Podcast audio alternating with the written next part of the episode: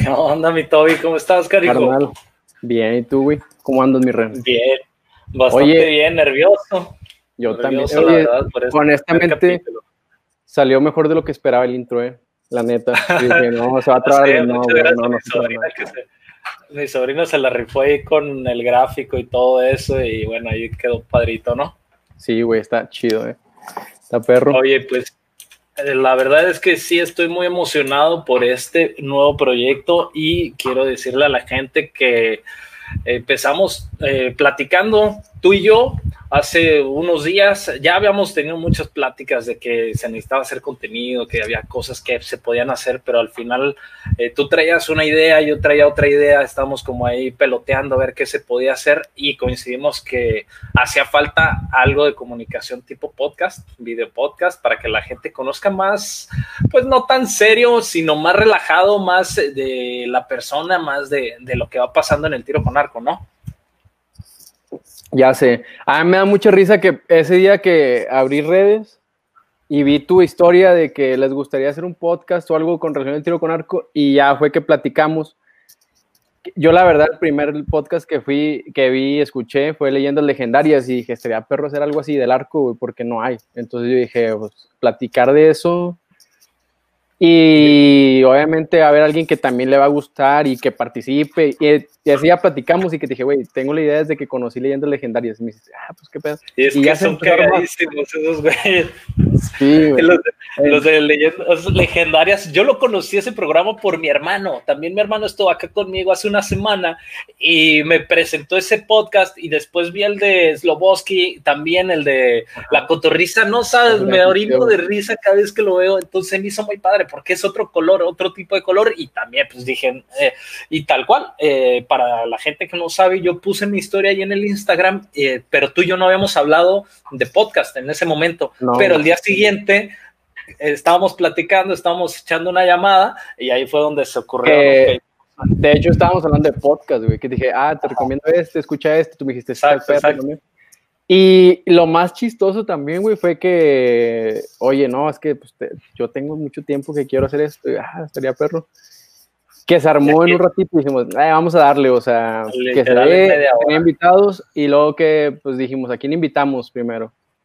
A la madrina. La, vamos a traer ahorita, la madrina del podcast, del primer episodio de Tirando Flecha. Y también el nombre Tirando Flecha, porque pues es algo relacionado, pero es más tirando barra, tirando color, tirando risas, tirando anécdotas. No es una entrevista, no va a ser un podcast de para dar a conocer la técnica del arquero o el proceso mental, no, para que conozcan a los arqueros, para que nos conozcan a nosotros y que sea un ambiente más coloquial, más amigable. También para la gente pues que va a estar por acá, que sepan que este no va a ser eh, un podcast para niños, o sea, no va a ser videos para niños, pues va a haber no cosas va a ser... de tono, a lo mejor por ahí, eh, pero invitados también que puedan expresarse de cualquier manera y bueno, tampoco es para, para, para asustarse, ¿no? Sí, no, no entraría en el 100% family friendly, pero bueno, es, es, bueno eh, aclararlo. Es bueno aclarar que no va a ser sí, aclaremos, aclaremos antes, porque es lo chido, lo chido. Si alguna vez ustedes, sabes que yo siempre he querido preguntarle a este arquero qué shampoo usa, aquí este es el lugar para, aquí nos pueden mandar esa pregunta y decir, rastrillo? anónimo, anónimo. Se la, no, las patas. Ajá, sí. Oye, tú qué has estado, ajá, sí, oye, sin nombres esta persona, ¿cómo? Y aquí es el lugar. Aquí pueden mandar sus preguntas, no se preocupen. Oye, nos van a nos van a tundir a nosotros también, capaz que tenemos también ahí, oye, yo conocí que todo es, estaría bueno también, ¿no? Para conocer también qué es lo que piensa la gente de nosotros. yo siempre he dicho, porque muchas veces hablamos de las personas, pero vamos, hay, hay veces que se hacen los grupos, que se hace el cotorreo y entre los amigos cuando termina el torneo y empieza a hablar de la gente y de cómo te fue en el torneo, pero eso no se expresa, ¿no? Al final eso no sale a la luz, eso se queda ahí y muchas veces tocan temas o tocamos temas de gente y esa gente no sabe que se habló de ellos. Aquí, aquí sí van a saber quién. Aquí, aquí es. que lo pongan anónimo, ¿no? Sin nombre, ¿no? ¿Sabes qué? Este anécdota va anónima y aquí no la aventamos anónima. Su nombre empieza con P y termina acá. Y ya no es Edro. Así es. termina con Edro. Oye, Toby, pues quiero darle la bienvenida a nuestra madrina, así es, linda Titi Ochoa, que ahora vive en Estados Unidos, una de las mejores arqueras de México y del mundo, también recordista mundial y que, vamos, ha dejado campeona centroamericana, medallista mundial, por ahí ahorita nos va a contar un poquito más, pero una de las grandes figuras de México y del mundo que controversia, sí hay algo de controversia reciente, ahorita que nos lo platique, a ver, ya la vemos ahí con la risa, ya, andas, ya andas generando polémica. Oye, ¿cuánto, tiempo tienes, ¿cuánto tiempo tienes de conocer a Linda, güey? Yo tengo más de 22 años de conocerla, casi 23 mm. años. De hecho, pues te lo aseguro que iniciamos el, literal en un rango de menos de un mes de diferencia en el tiro con arco y nos conocimos allá en el Cenigético Jalisciense. Eh, tiramos una competencia juntos. Ah, ahorita que nos.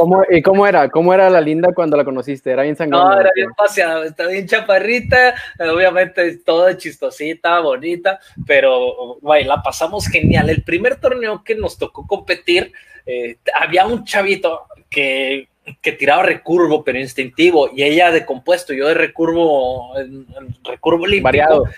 Sí, pero el vato con el handicap nos sacaba 300 puntos, entonces estuvo cagado. Pues mira, vamos a darle la bienvenida, ¿no? Dale la bienvenida. Dale, dale, dale. Yo tengo que conocerla 12 años y de, ya era linda cuando, cuando la conocí. Hola Linda, ¿cómo estás? Hola, hola. Ya querías entrar, ¿cómo andas? Sí, ya, ya quería yo comentar ahí, entrar en, en la plática. Te querías defender lo que dijo Renega. Sí, o sea, chistosita. chistosita. Curiosa, dijo, curiosita. Curiosa. Curiosa, chistosita. decir de eso. Nos hace falta la foto ahí, que nos muestre la foto, Titi. Ahí tenemos varias fotos de esa competencia y sí, fue de antañísimo. ¿Quieres que sean mostradas?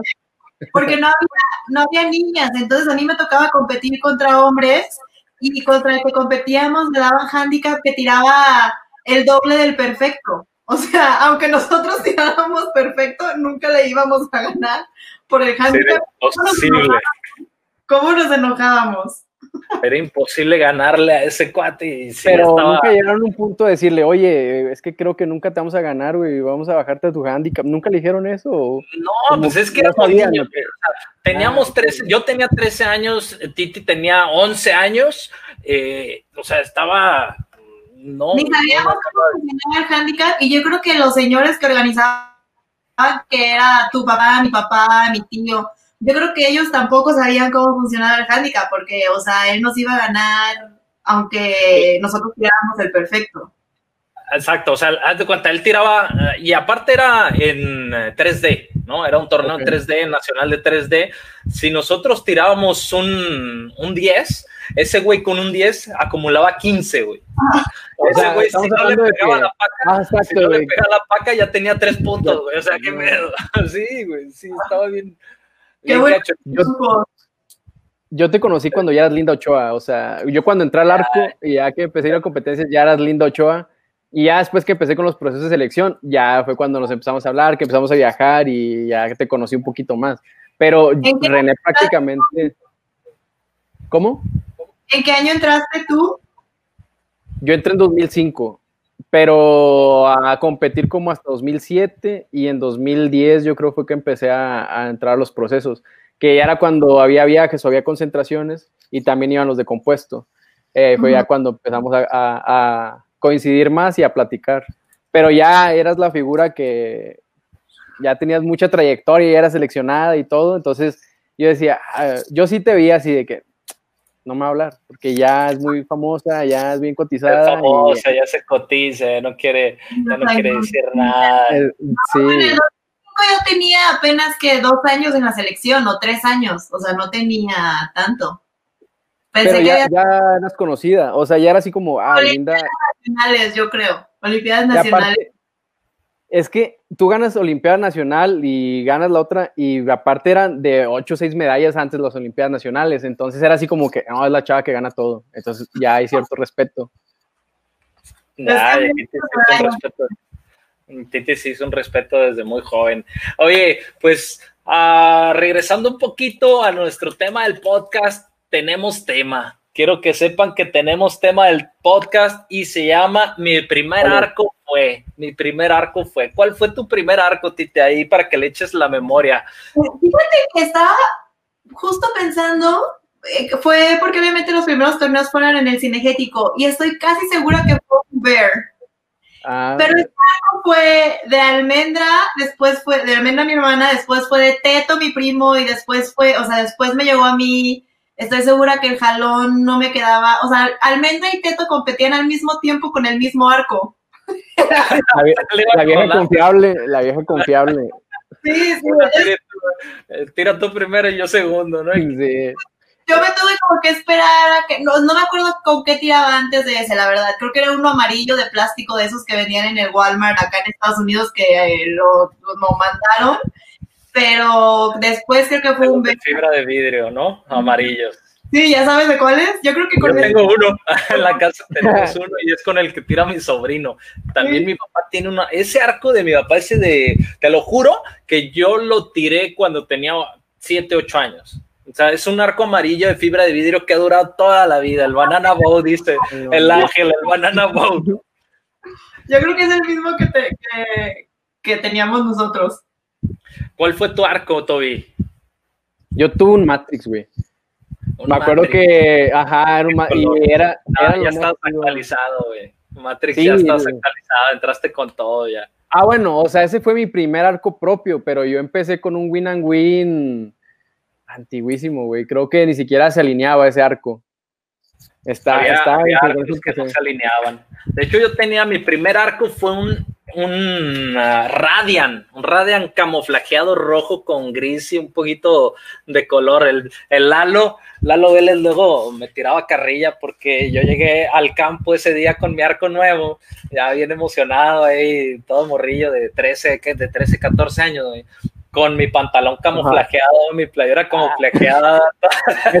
Esa historia, siempre me la cuenta Lalo, güey, y, siempre me la cuenta cagándose de risa, güey, que porque te habían traído ese arco nuevo, güey, tu papá, y que tú llegaste, güey, todo camuflajeado, pero bien emocionado, güey, y aparte, aparte, güey, no fue como que llegaste y armaste, no, o sea, todos véanme, güey, vengo camuflajeado y aparte tengo el arco camuflajeado, güey, sí nos contó, siempre nos cuenta esa historia Lalo, güey, riéndose mucho.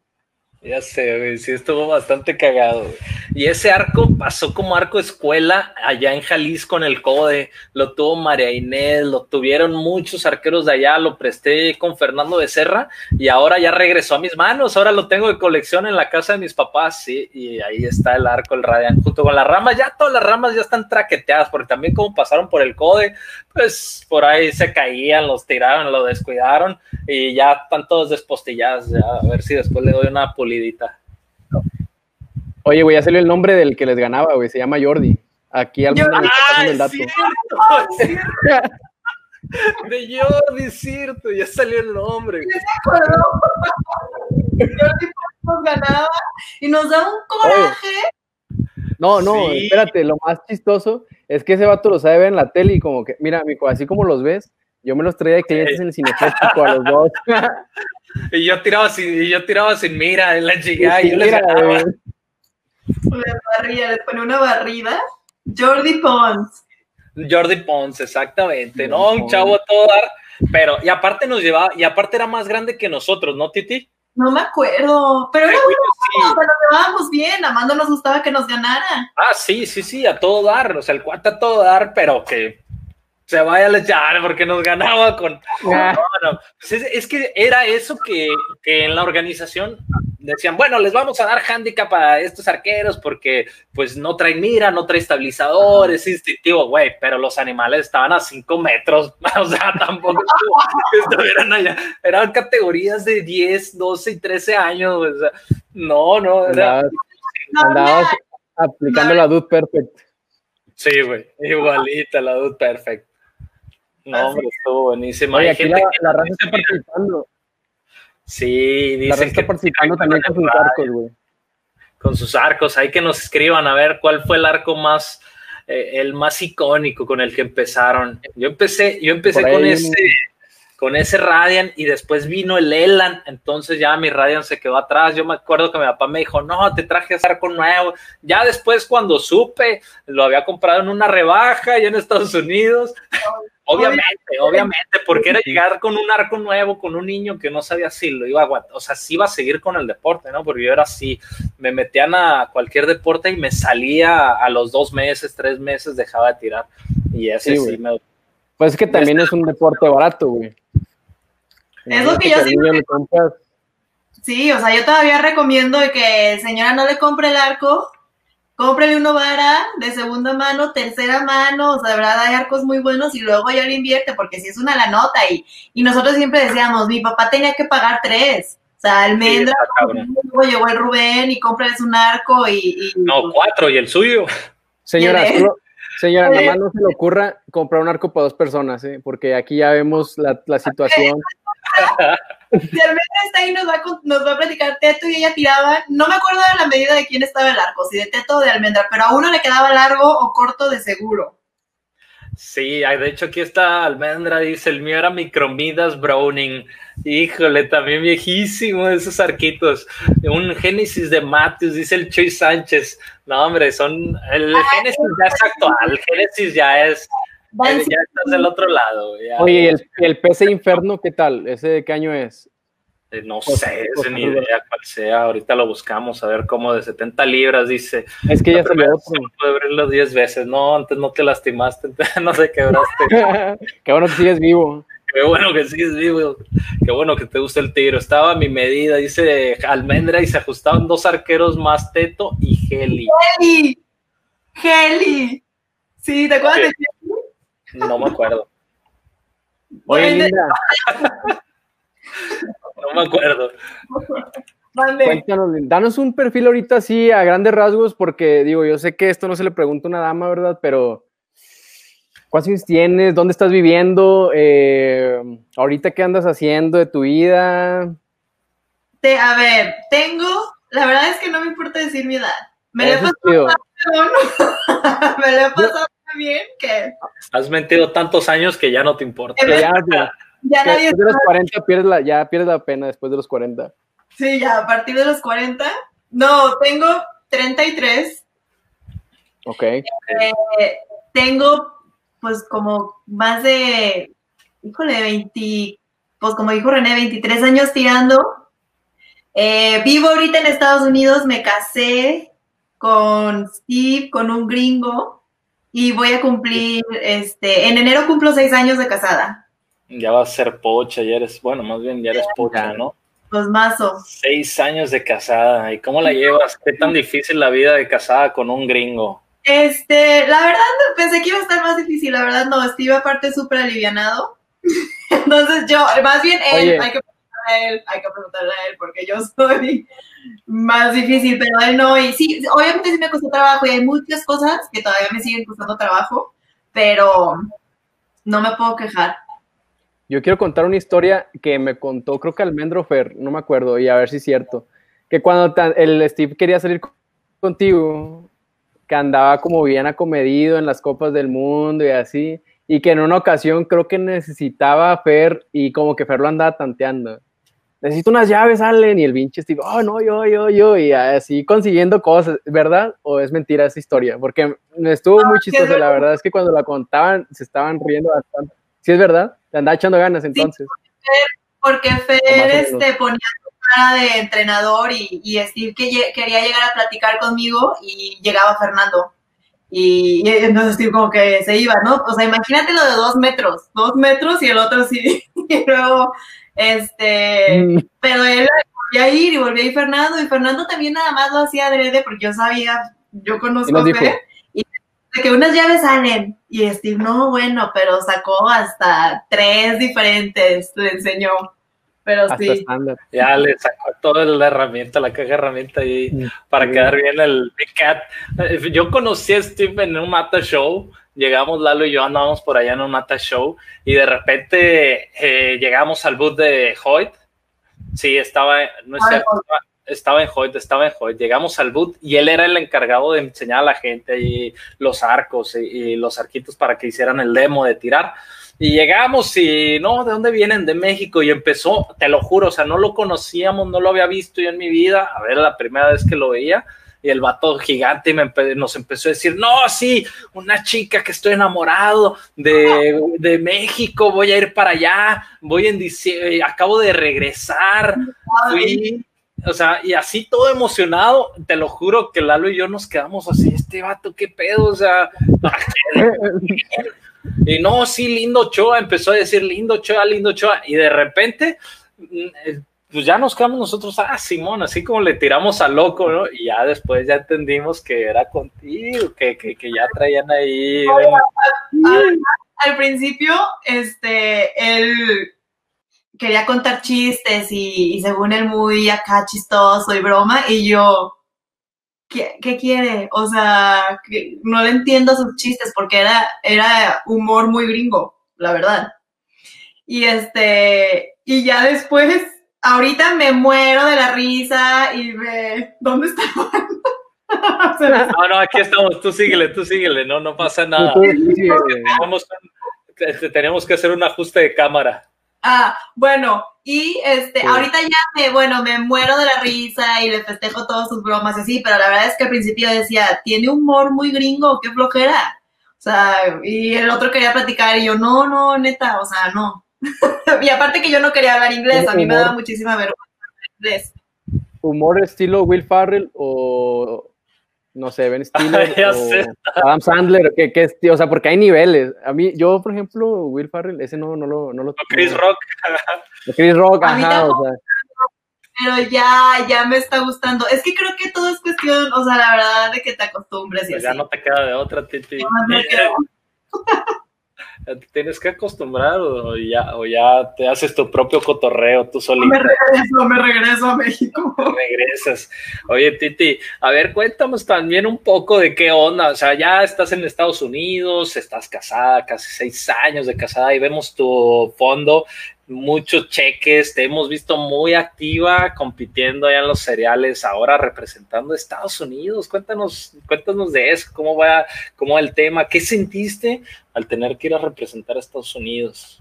Yo creo que fue de las decisiones más difíciles de mi vida. Que la verdad digo, si esa es de las decisiones difíciles que tengo que hacer, va adelante, ¿no? Porque al final de cuentas no está, o sea... Es que son decisiones que tienes que tomar en algún momento, ¿no? Es como decidir si te quedas con el mismo arco o cambias. Exacto. Es una decisión difícil, pero tienes que tomarla.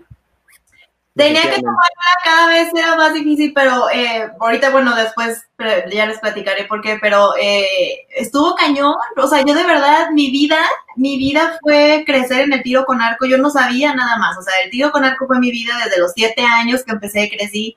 Mi sueño era estar en la selección, representar a México. Mi más máximo orgullo es llevar el uniforme de México y ganar y que, y que te vean fregón y que digan, México tiene arqueros chidos, o sea, y tú como arquero decir, México tiene algo más que todas las noticias malas que siempre ven. Ese fue mi orgullo, el, decir que también somos pregones, ¿no? Porque siempre les llegan las noticias las peores. Entonces, como yo... sí. sí. Entonces, yo me, me paraba el cuello diciendo que representaba a México y de repente mi vida me lleva por otro camino, o sea, jamás pensé vivir en Estados Unidos, jamás odiaba hablar inglés, o sea, yo a mí me obligaban a ir a las clases de inglés, odiaba hablar inglés y, lo, y, Estados Unidos me gustaba para venir de shopping, o sea, nada más. a Disneylandia de shopping. Al mall y al outlet.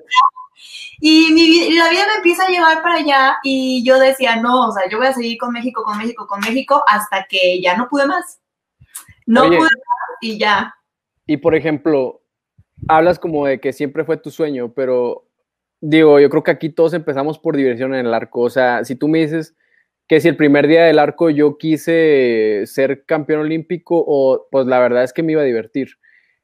Tú y ustedes así como lo cuentan de que íbamos a cotorrear con el Jordi, nos ganaba y ajá. Pero ¿en qué momento, Linda, fue que tú dijiste, esto ya está tomando, o sea, esto ya es un hobby, pero me gusta demasiado y sé que puedo lograr otras cosas. ¿En cuánto tiempo tú dijiste, sabes qué? Yo quiero ya representar a México. Que pasó de ser un hobby todavía no profesional, pero de hobby a querer ser parte de algo más grande? ¿A los cuántos años de, empezar a tirar? Yo creo que fue cuando empecé a ganar Olimpiadas Nacionales, como en el 2002, 2003, a tres años de que había eh, ya tirado como competencias nacionales. Y por, pero yo me acuerdo que era porque yo veía ganar a Almendra. O sea, Almendra entró, ganó y a la selección y se fue a Cuba. Me acuerdo que hubo un viaje en Cuba, ese yo no fui. Oh, ese que estuvo buenísimo. Ese, ah, te. Ese no fue. anécdotas de Cuba. Y entonces yo decía, yo también quiero. Yo también quiero. Aparte, yo siempre fui eh, la chiqueada, súper chiqueada, la llorona, la que todo le daba pena, la que se mordía el rebozo, bla, bla, bla. O sea, yo siempre, entonces, siempre quería hacer lo mismo que Almendra, siempre. Y cuando ella empieza a ganar y todo, de que yo también quiero, este, empiezo a entrenar y empiezo yo a ganar, y creo que cuando empiezo a ganar en Olimpiadas Nacionales y que te empiezan a voltear como a ver y oye, qué chido, es cuando yo digo, quiero sentir esto el resto de mi vida, o sea, quiero de verdad, me dio muchísima autoestima, confianza, mucho, este, o sea... Pues felicidad. Ajá, y mucha autoestima, la verdad, autoestima y mucha confianza y, seguridad en mí. Qué chido. Oye, entonces empiezas hobby y luego gano y soy bueno, sé que puedo esto. ¿Y en qué momento dices, ya soy profesional? Porque llega un punto en la vida de todos nosotros que dices, esto ya está, o sea, esto ya está facturando, ya estoy, eh, ya te pagan, ya agarraste un patrocinador, que tú dijiste, ¿sabes qué? Esto ya es mi trabajo después de pasar esa etapa. O sea, ya eso estás hablando de, pago, ¿no? Ya de verlo profesional como pago, porque sabemos que hay profesional, vamos, yo considero que yo empecé en el profesionalismo, no sé, a ver si, si comparten la misma idea, cuando viajé con México. Para mí fue, el, el primer año fue como probar qué pasaba y para mí el segundo año fue como, ok, ya soy profesional del tiro con arco. ¿Por qué? Porque ya estoy en una selección, ya estoy compitiendo, ya estoy compitiendo por México. Y ahí empezaron las becas. No a vivir de eso, porque pagaban 300 pesos en el CODE y una beca de CONADE que era de menos de 500 pesos también. O sea, eran 800 pesos mensuales, una cosa así. Y, para mí fue ese punto, el punto de inflexión de ya decir, ya aquí ya soy profesional. O sea, ya traigo la camisa de México. Ya te estabas dando, nada, cierto. No, pues es que de hecho, cuando en el momento en el que te pagan, pues ya eh, te estás haciendo profesional, porque realmente no estás cobrando tú, pero tienes una remuneración y ya es cuando tú dices, ok, ya me gusta esto, porque aparte, ahorita, como dice René, ahorita son 300, pero pues vas escalando, vas agarrando contratos y eso te va haciendo más profesional. Y además, ver a tus amigos que que en sus trabajos que odian, o sea, tienen que conseguir trabajo para ganar algo de dinero y les va bien mal y tú que yo tirando me pagan, o sea, no, digo, no, no, tenías que ganar porque te pagaban por medalla de oro en Olimpia Juvenil, pero era un dinerito que yo de hecho me compré mi primer carro con las becas. Yo también.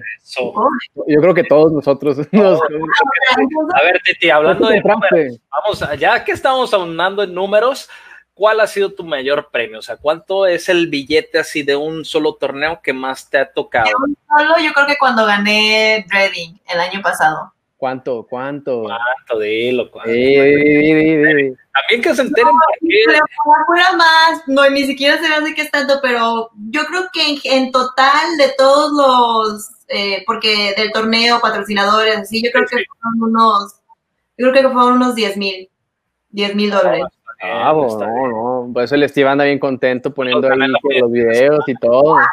Trayéndome escena y todo. No, sí, pero eso es lo que les decía, o sea, yo creo que para mí ya profesional de decir, vivo de esto, ya, ya puedo yo pedir, o sea, ya no es como que nada más lo que me den, ¿no? No, ya puedo yo pedir o ver dos diferentes marcas y ver. Creo que hasta que me vine a vivir a Estados Unidos y porque yo fui a pedirlo, o sea, yo fui a pedirlo, decir, a ver, vivo aquí, y este y me voy a dedicar a competir porque algo de lo que tiene Estados Unidos es que hay torneos en todos lados y cada pues, y cada torneo te paga, o sea, desde 100 dólares, 200 dólares nada más por ir, o sea, ¿qué hacen los primeros tres lugares? Ya te pagado la cena, ya te ya te pagaron el viaje, o sea, ya sí, pagas, el, pagas el viaje por lo menos. Exacto. Yo vi un, un artículo de Archery 360 que en Estados Unidos en Estados Unidos puedes competir cada semana y todos lo pagan. O sea, todo es de, billete. Eso está bien chido, digo, igual te motiva a querer competir.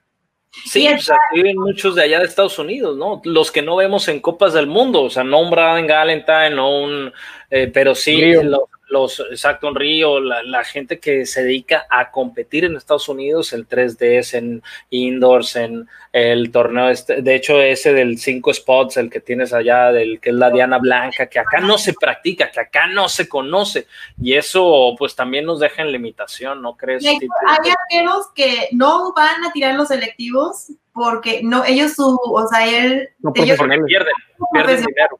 Yo sí voy a Copas del Mundo, me estoy 10 días afuera del país, donde puedo ir a dos torneos aquí en dos, o sea, ¿sabes? Dos Bien pagados. Yo sé, con buena lana. Es más fácil, también no te vas a ir a meter allá a competir con internacionales, porque pues al final de cuentas a Copas del Mundo van los mejores del mundo. Entonces ellos de que no, este es mi, mi trabajo y se quedan aquí. Digo, ya otros, Rio, Braden, Steve, pues van a la selección porque también es el orgullo de representar a su país. Pero los selectivos de aquí de Estados Unidos, o sea, la, la Federación de Estados Unidos, los selectivos, hay dinero.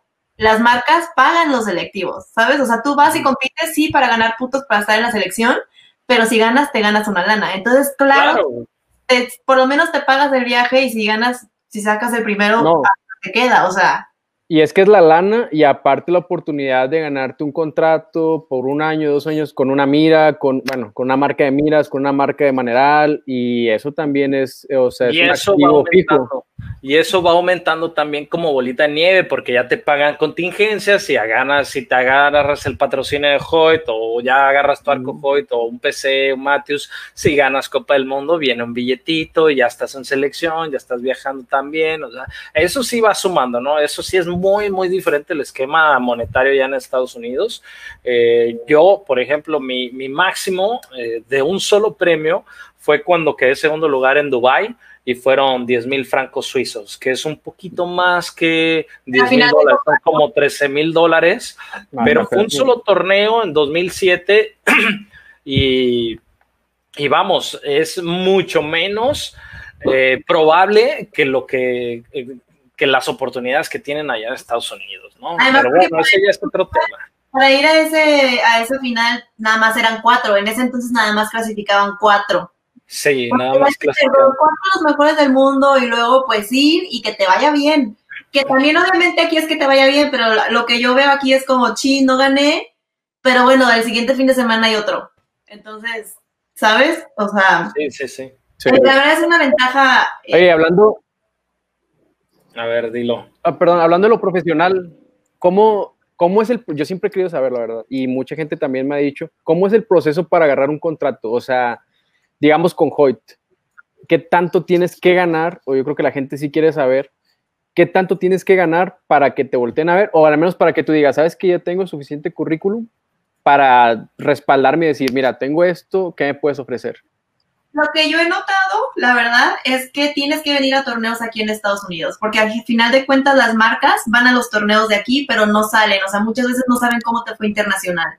Entonces, sí, obviamente Copas del Mundo sí, pero, por ejemplo, Vegas, de cajón. O sea, tienes que ir a Las Vegas.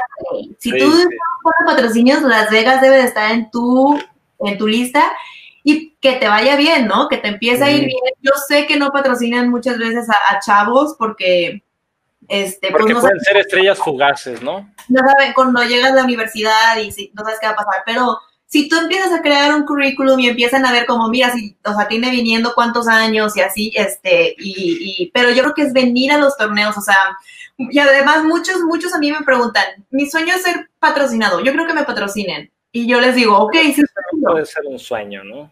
Está chido, pero ¿por qué no tu sueño es poner un récord nacional, estar en la, en la selección, representar a mi país, viajar a Copas del Mundo, ganar medallas internacionales. Y te lo juro que te van a llegar patrocinios. Pero, es, algo que, es algo que hablábamos René y yo como tú dices, o sea, esas son cosas que te llegan por ende, o sea. A consecuencia de, a, consecuencia, de tu rendimiento, de lo que haces. O sea, que, que, la gente no crea que simplemente por pararte tirar y tirar bien vas a tener los, eh, vas a tener ya el patrocinio.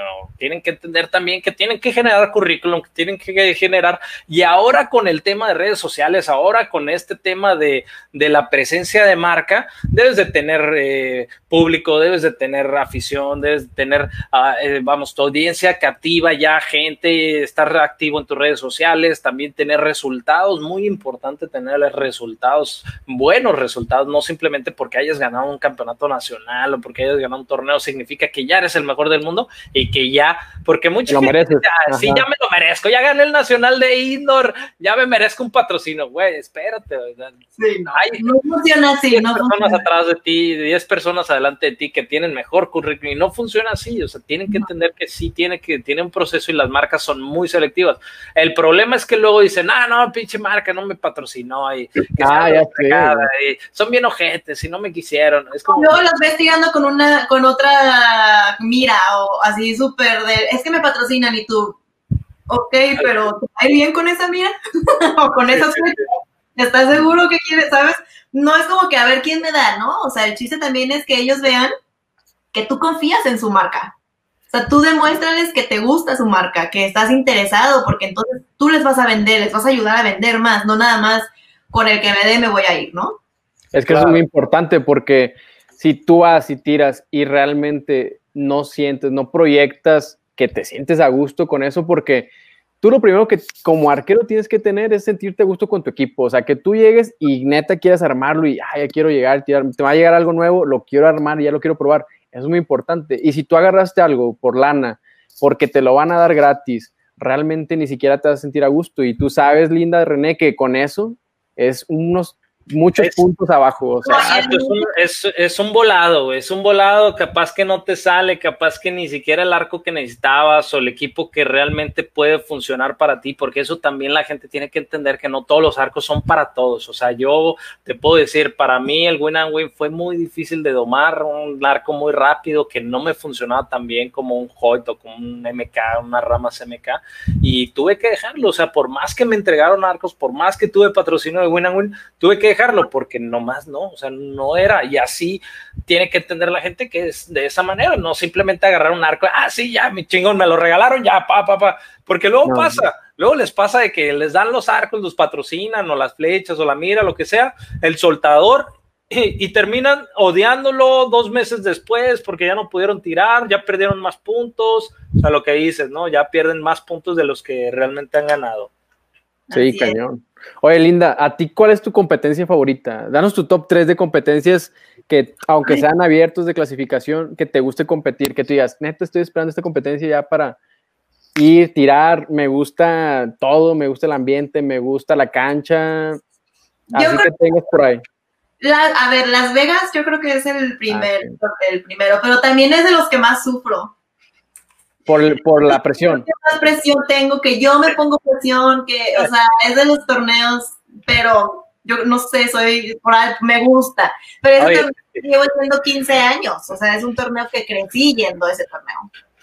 Ah, ¿en serio tienes 15 años yendo al torneo? O a los... Estoy casi segura que, o sea, más de 10 veces he estado en Las Vegas y yo crecí viendo a Mary Jamie Banana viéndolas tirar 300 y yo, wow. Jamie cuando estaba gordita, luego flaquita y luego otra vez gordita. Te van a banear, güey. Te van a cancelar. Este, entonces Las Vegas siempre ha sido como mi, eh, mi de mis torneos favoritos. Eh, ¿Qué otro torneo? No sé. ¿Qué? Nada, los comentarios. Canta el Nacional de Exteriores, dicen. ¿Por qué no puedo ver yo los comentarios? Ah, no, es que eh, no tienes permiso. Está prohibido para ti. Este, otro torneo que me gusta, eh, yo creo que los torneos de campo me encantan. Amo los torneos de campo, los que... Fíjate que eso está bien chido, Titi. y es un, torneo que a mí también me gusta muchísimo. Ahora que se hizo el Nacional, que de hecho encontré a Linda, a Lolo, a Ángel, que fuimos ahí con, con el Shadi, sí, Almendra, perdón, eh, que, fuimos al Nacional de Campo ahí en, Virreyes, güey, me divertí bien chido, güey. Es que es una modalidad que poca gente conoce acá. y... déjate platico una anécdota del primer mundial. A ver, a ver, a ver, échale, échale. Dale, dale, dale. Almendra estaba para quedar en la selección. En un tiro le toca a ella abrir, tira y su flecha pega en una rama y tira cero, y después pues la vimos y tiramos hincadas y al final quedó fuera de la selección. Se tenía que contar esa historia. Bueno, no fue y fuimos Carmen Quena. Ah, ya me lo sé. para que la gente sepa. Entonces la Federación Mexicana nos dice, ¿saben qué? Vamos a pagarles un viaje a Croacia 2004, es el Mundial de campo, y vamos a llevar a tres de cada categoría, tres hombres y tres mujeres, para que hagan el equipo. Va, pues para que hagamos el equipo, ¿no? Para empezar es un torneo que pues lo tirábamos en México, pero no sabíamos las reglas, nada, nada, nada.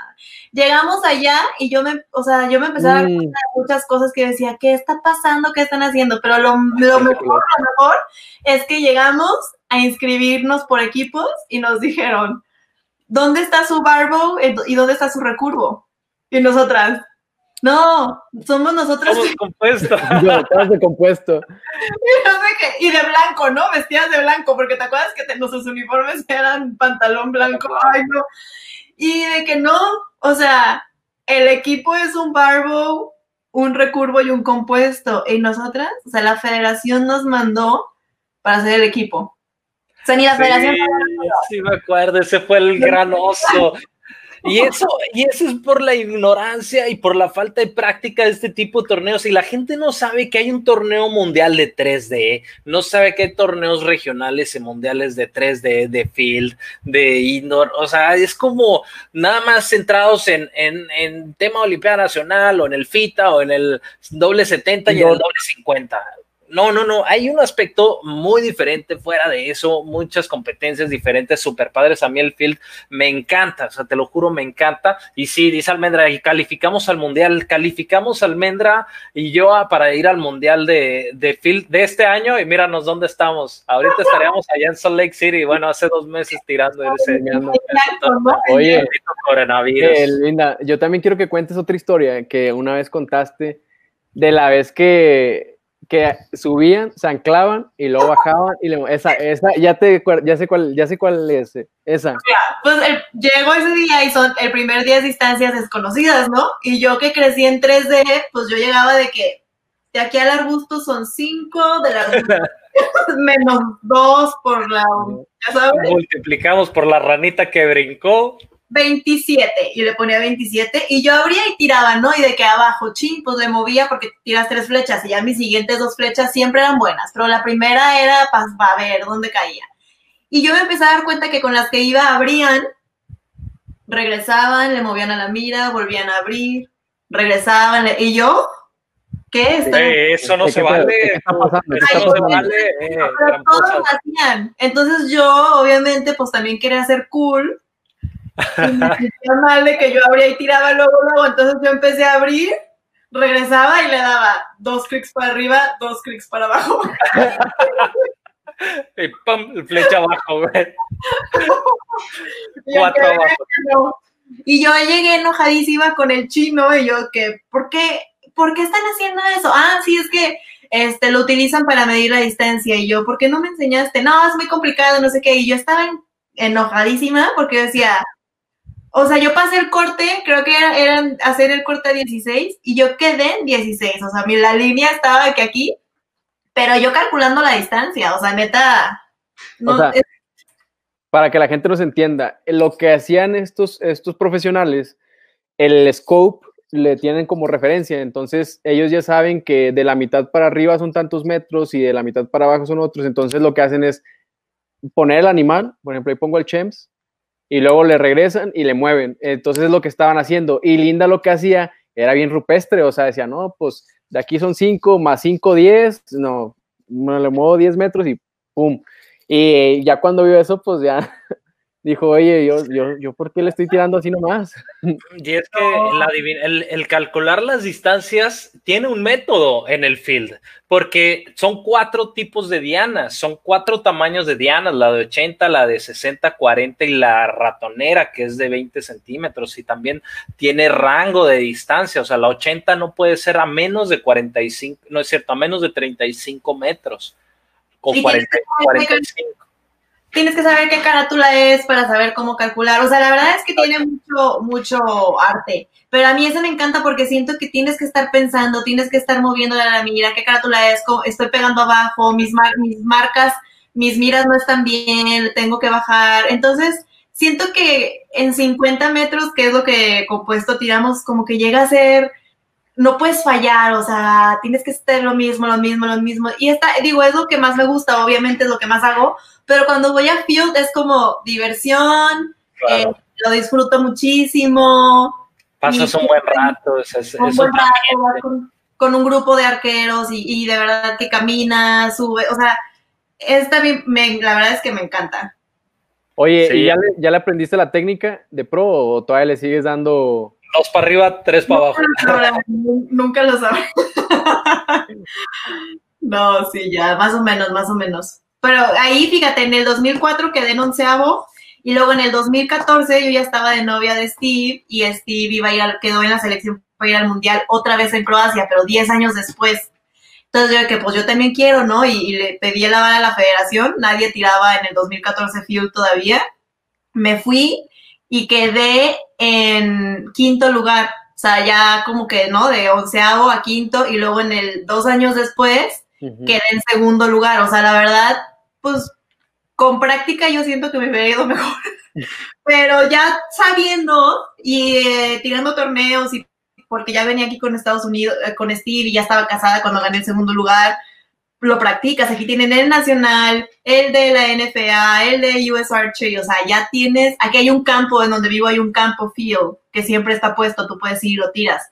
Entonces... Ah, está bien chido. Oye, fuera, fuera de la contingencia, ¿tú tiras en tu casa o vas al campo? Yo tiro en mi casa, es, eh, construimos una casa el año pasado y aquí puedo tirar en mi casa, entonces sí tuve ventaja en ese. Oye, yo siempre, yo siempre quiero saber, o sea, vas a la oficina, me refiero al campo de tiro con Steve o cada quien trabaja por aparte en el tema del arco, o sea, vas tú a tirar y luego va él o van juntos. Ahorita, yo ya, antes no tenía yo trabajo, entonces yo iba en la mañana o me quedaba todo el día y él saliendo de, de trabajarse y a veces tiraba. Steve casi no entrena tanto, pero ahora en la casa yo ya trabajo, entonces trabajo en las mañanas y luego regreso y, y, y a veces tiramos juntos, pero siento que Steve, como trabaja en Easton, está, es mucho tema de tiro con arco. O claro, hay mucho tiro con queda hasta arriba. Lo que menos quiere hacer es llegar y entrenar dos horas. Entonces, aparte de él es muy, o sea, yo tengo que entrenar todos los días. Él, de verdad, o sea, tira una semana antes y ya se va a un torneo y le va bien.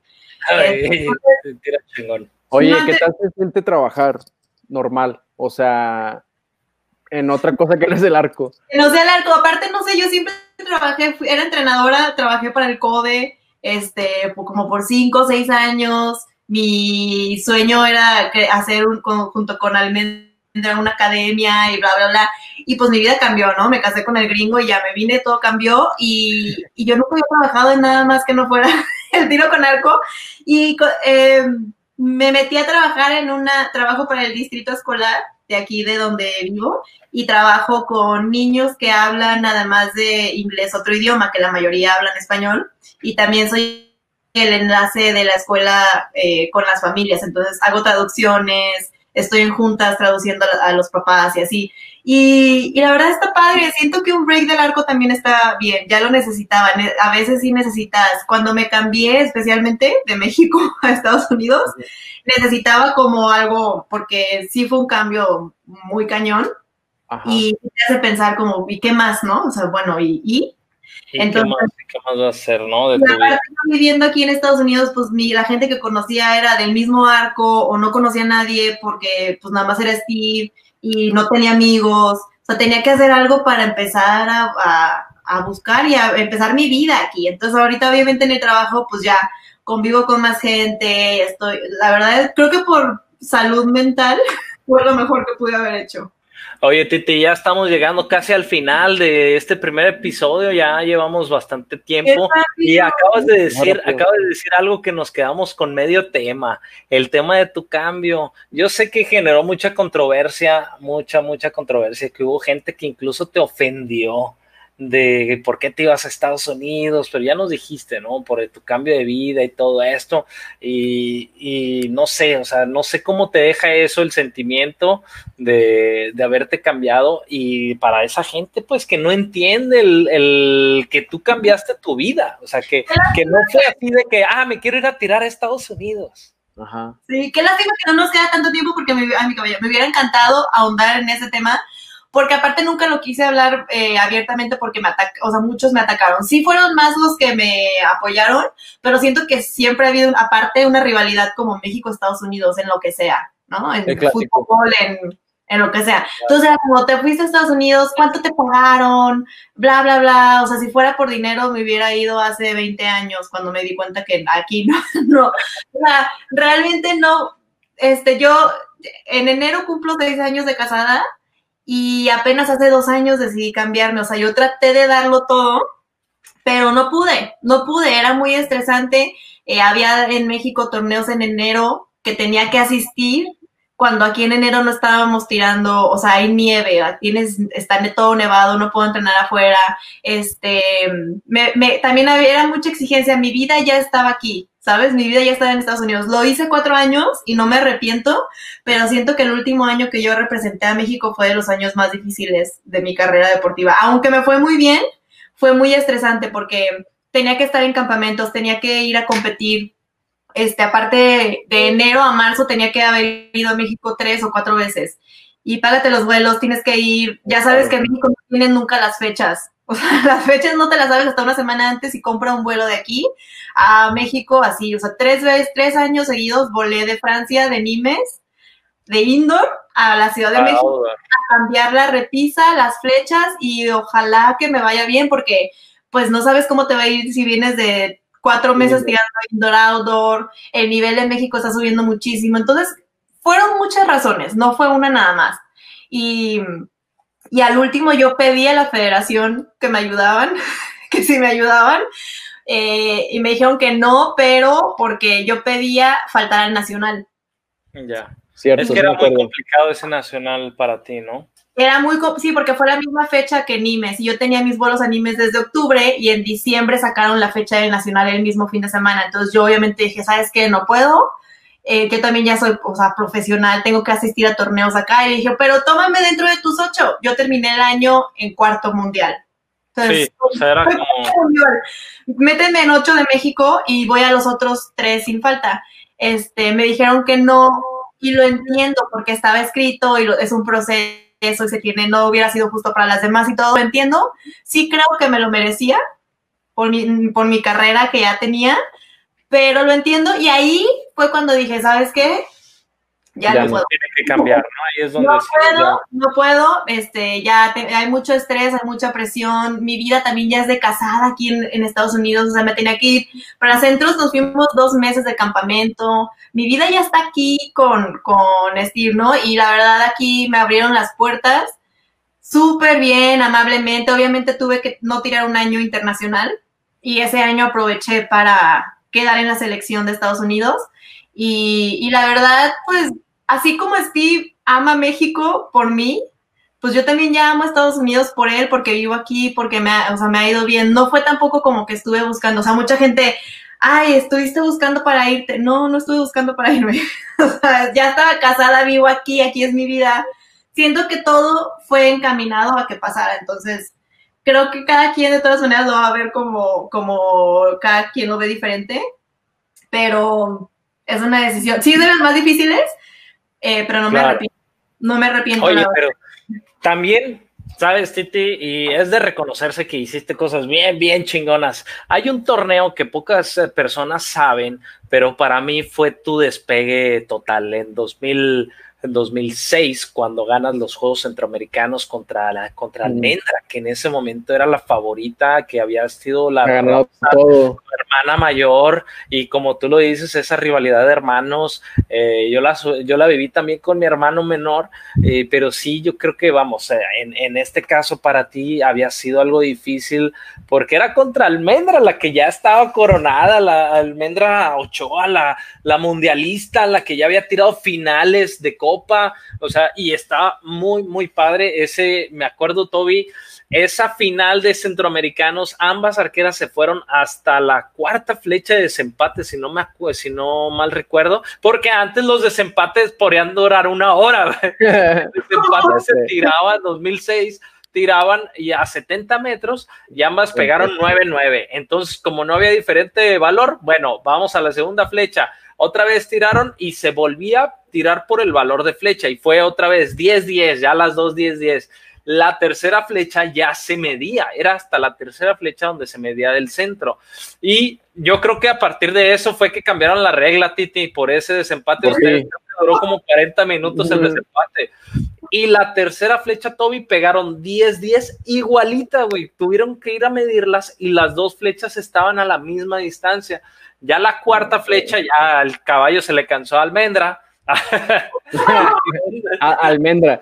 Almendra se le cansó al caballo, que aquí anda, saludamos a Almendra, y pegó una cosa de nada un poquito más afuera que, que, Titi, que Linda, y Linda se lleva el torneo. Y eso fue para mí un punto muy, muy importante en tu carrera, porque después de eso empezó Titi a sí, creo que hay un antes y un después de Centroamericanos de 2006. O sea, de, ahí fue cuando yo creo que mi carrera quedé en la final de Copas del Mundo y después ya era también mi meta, ya no nada más ir a representar a México, sino irme a la final de Copa del Mundo y luego clasificar a la final de Copas del Mundo y luego sí siento que mi carrera a lo mejor fue como muy lento, pero sí llegué a, a cumplir varios objetivos y metas que tenía.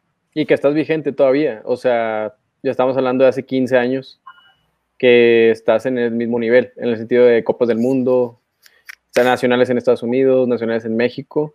Te dije, yo cuando te conocí ya eras Lindo Ochoa. Y según tú, no, es que no es cierto. He sido Lindo Ochoa. Bien, bien, bien humilde la Titi. Sí, sí. Oye, Titi, pues estamos llegando al final, Vito, y ya tenemos. Sí, sí fue rápido, ¿eh? Se fue rápido este primer capítulo. La verdad es que es un gusto tenerte. Eh, ojalá que el siguiente podamos echar, ya que nos cuentes las anécdotas. Tenemos que hacer un episodio de dos contigo, un, ¿Cómo? Que cuando me robaron las medallas con mi pasaporte, no, no sobran temas. Eso, eso nos tenemos que poner para. También tengo unas buenas de René, ¿eh? ¿qué tal las bombas Molotov o qué bombas? Oye, ¿te acuerdas cuando hacíamos las, sí, las bazucas? ¿Te acuerdas en el restaurante? Cuando estábamos en el restaurante que estaba con Julián, Julián Villarreal y, y Chago Ayala, hijos de su madre, esos dos me hicieron sufrir como, porque aparte de yo bien mensa siempre íbamos con ustedes a todos lados, o sea, ¿cómo no nos metimos en problemas? No sé, porque ustedes de verdad eran de, de aguas. Dagueros, dagueros. Sí, éramos zagueros.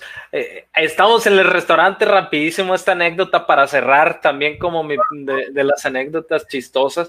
Eh, estamos haciendo los dragones, güey. ¿Te acuerdas que los dragones ponías y estaba Lalo ahí? Yo me acuerdo que Lalo fue el culpable de ese, de ahí luego... para que nos cuente las dagas, todas las dagas.